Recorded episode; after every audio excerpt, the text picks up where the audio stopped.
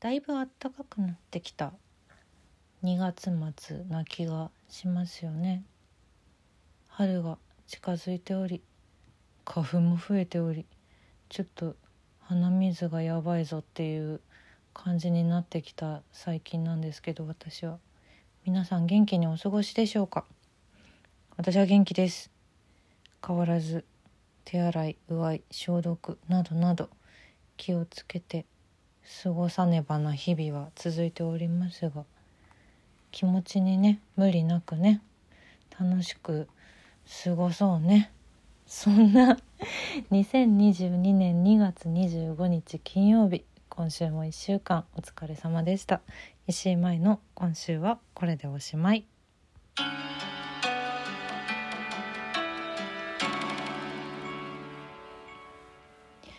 はい。ちょっと今週は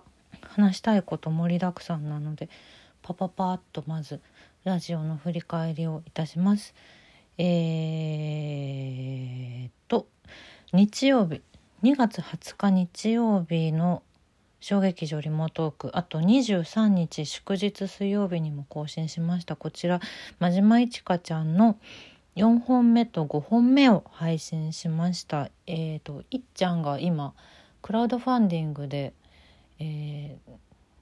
ー、販売をしている燕三条製シェラカップのそこにねイラストができると。それのイラストをいっちゃんが選べると。え何言ってんだ？イラス いっちゃんのイラストがシェラカップに刻印ができるっていうサービスをやっておりましてそれの詳しいお話を4本目で聞いてで5本目の方ではいっちゃん最近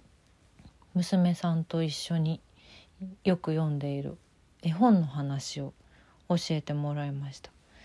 やー面白かった。ももんちゃんね。ももんちゃんすごいね今読んでます ももんちゃんシリーズめっちゃいっぱいあるんですけど今ね半分ぐらい読みました面白い確かにそしてえーと真島いちかちゃんは次の日曜日27日が最終回になりますまあ、最終回なんですけど変わらずゆるゆる話しててえっ、ー、とちょっと私にとってはついにこの日が来てしまったっていう内容なんですけど好きな芸人さんの話をしてます私と真面目いちかちゃんで。大丈夫かな？大丈夫かな？ちょっとみんな引かないでお願い。もう大好きなんですけど。大好きな芸人さんたちの話を。それぞれをいっちゃんと私でプレゼンするみたいなそんな回になっております。引き続きよろしくお願いします。そして3月の小劇場リモートークのゲストすでに発表しております。3月は、えー、私が4月に出る舞台「岡村企画明日場のおひたし」という作品のこの企画の主催者である女優の岡村梨香ちゃんをゲストにお迎えします。今質問募集中です。ちょっと質問まだ来てないので本当に何だろうな。公演に関することでもいいですし全然関係ないお話とか。あとねリカちゃんあのポコチャライバーなんでなんだろう、まあ、ライバーの方では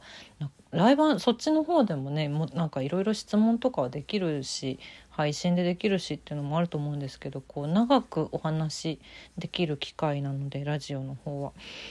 今まで聞けなかったこととかがある方もぜひぜひ送っていただけたら嬉しいです。あの公演に関することだったら私とリカちゃんへの質問みたいなそういうことでもいいですし。どしどしお待ちしてます。28日月曜日まで締め切りです。質問を送るからぜひよろしくお願いします。そしてえー、2月21日月曜日の絵本の話は11匹の猫の話をしました。11匹の猫シリーズ。次の日がにゃんにゃんにゃん猫の日だったので猫の絵本をということで。10匹の猫久しぶりに読んだけどやっぱ可愛いよね。もうめでたいよね。めでたいっていうのはおめでたいじゃなくてこうねいい子いい子めでたいよね。も、う、うち実はね虎猫大賞のぬいぐるみとあの普通の猫たちのパペットがいるんですよ。もうめっちゃ可愛い。めっちゃ可愛い。同じ顔しちゃう目が細くなっちゃう肉をつって。楽しかった。すいません。猫の日前日に猫の話してました。さあ来週は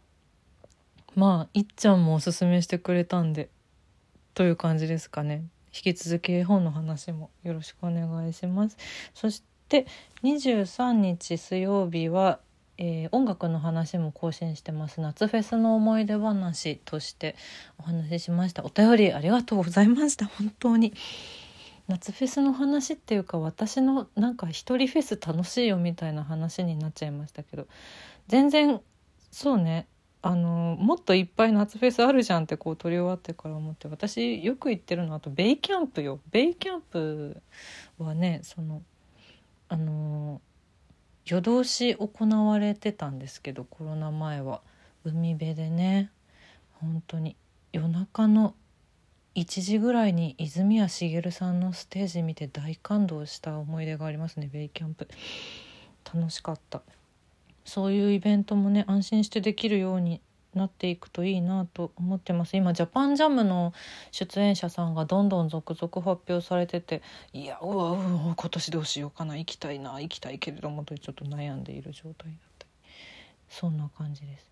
お便りありがとうございます。本当に。でねごめんなさい。ちょっと今日はもうお便りはまた別の回で更新させてお返事会を更新させていただこうと思ってるのでこの回は今週の出来事のお話をしたいと思っているんですけれども今週はね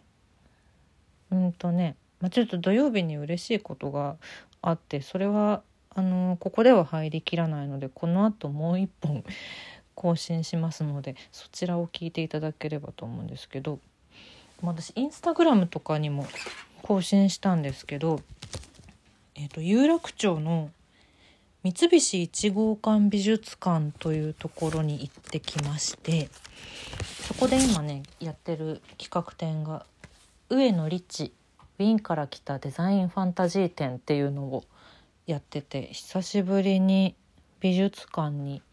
行ってきた今週でした実は。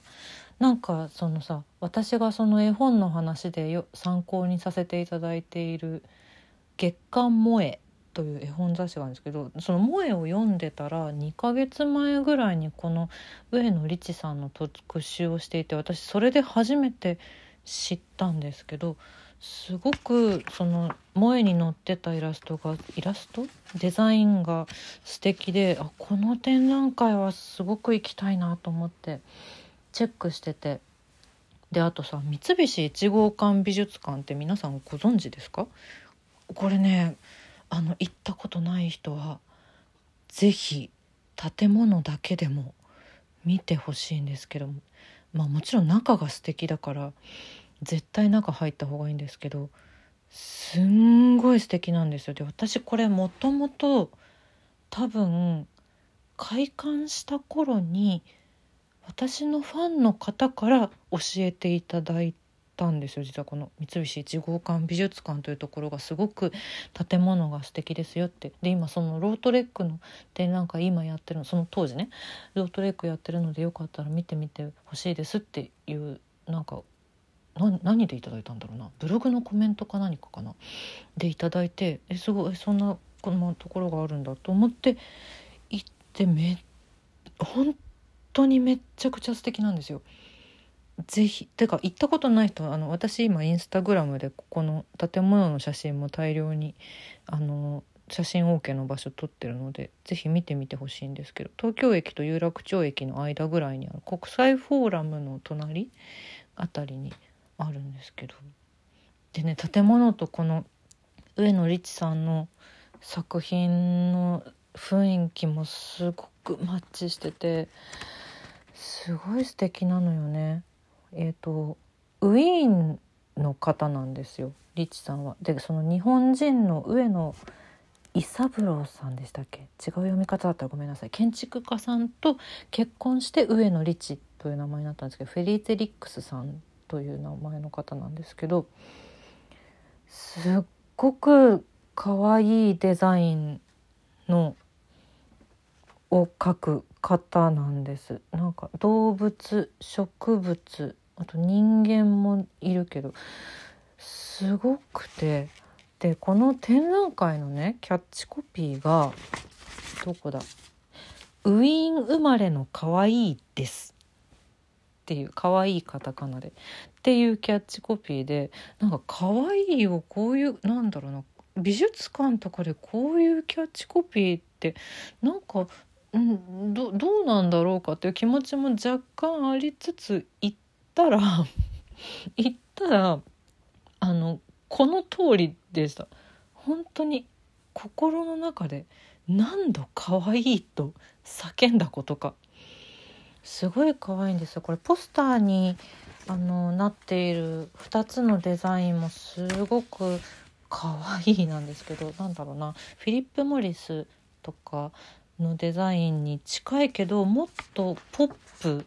でこんな素敵なデザインがその19世紀末に書かれていたんだ1955年とかあと一番多分日本人人気が強い作品が多分「そら豆」っていう作品でこれ恩田陸さんの小説の表紙の想定にもなっているのですけどそれとかもこんなこんなに素敵なデザインがあったんだっていうででも他にないなって思ったんですよね。唯一無二だなそして可愛いってなる可愛いに囲まれた一日でしたねこの日。あの5月の15日までやってるのでで、まあ、途中展示会があるらしいんですけどちょっと私後半も行けたら行きたいなと思ってる。すごいおすすめなのでご興味ある方は是非今週はこれでおしまい。もう一本あります。